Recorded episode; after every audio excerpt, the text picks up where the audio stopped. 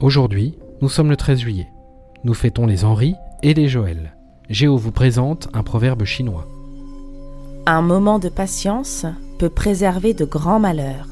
Un moment d'impatience détruire toute une vie.